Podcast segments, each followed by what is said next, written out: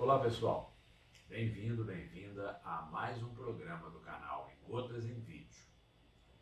Hoje nós vamos falar sobre negócio, especificamente sobre a missão da empresa. O pessoal confunde muito esse conceito, do modo geral. As missão é para mostrar para fora, para os clientes, é para os empregados, os missionários. Afinal de contas, para que serve a missão de uma empresa?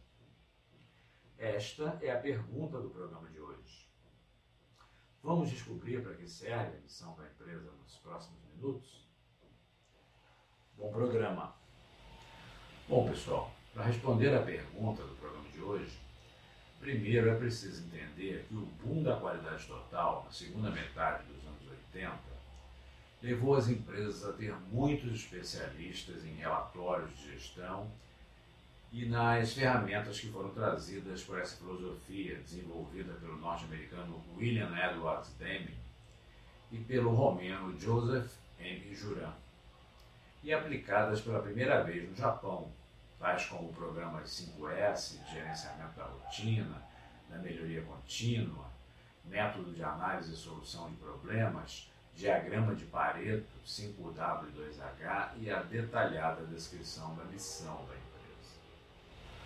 Esta última ferramenta, nos últimos anos, tem sido desfigurada com sua exposição aos clientes da empresa, antes ou sem mesmo ter sido exaustivamente comunicada aos seus empregados. Esta forma de utilização da missão costuma gerar efeitos indesejáveis na organização, tais como a indiferença dos empregados à missão da empresa.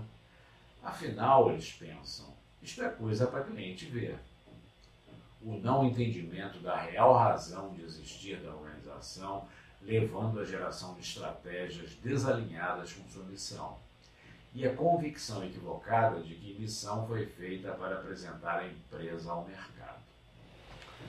No dicionário, pessoal, a palavra missão está definida como, abre aspas, comissão, encargo, incumbência, fecha aspas.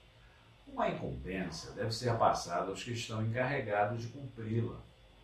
E estes certamente não são os clientes da empresa ou mesmo o mercado onde ela atua, mas sim os empregados ou funcionários da organização. Imaginem se a missão do padre José de Anchieta ao chegar ao Brasil em 1553 não tivesse sido bem comunicada a ele pela Companhia de Jesus mas sim divulgada aos silvícolas da ilha de Veracruz como uma espécie de propaganda dos serviços que a Igreja Católica poderia prestar a eles. Não parece fazer muito sentido, parece? Hoje, uma boa quantidade de empresas já consegue ter duas formas de definir o seu negócio.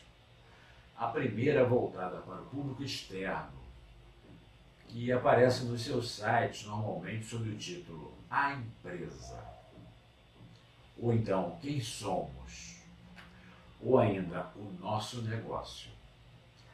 Esta é a definição do negócio da empresa.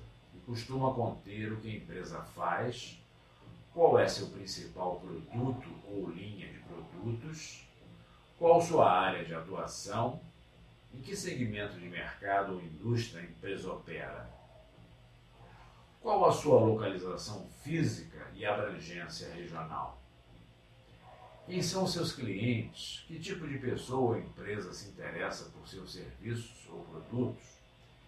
E, finalmente, qual o diferencial da empresa? Por que os clientes devem optar por ela e não pelos seus concorrentes?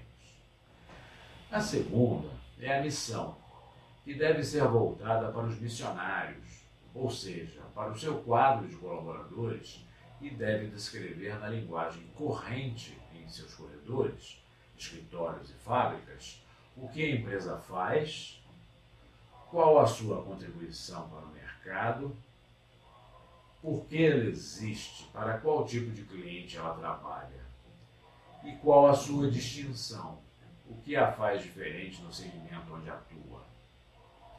A definição da missão é base para a geração das estratégias da organização e para o alinhamento de seus colaboradores na direção de sua visão de futuro.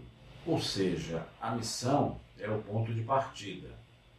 a visão, a linha de chegada.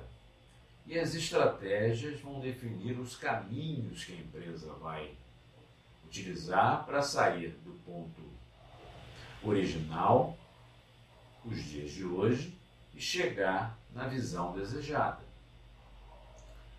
Na definição do negócio, é possível vender a imagem de uma empresa através de uma abordagem mais doce, mais colorida de suas realizações e possibilidades.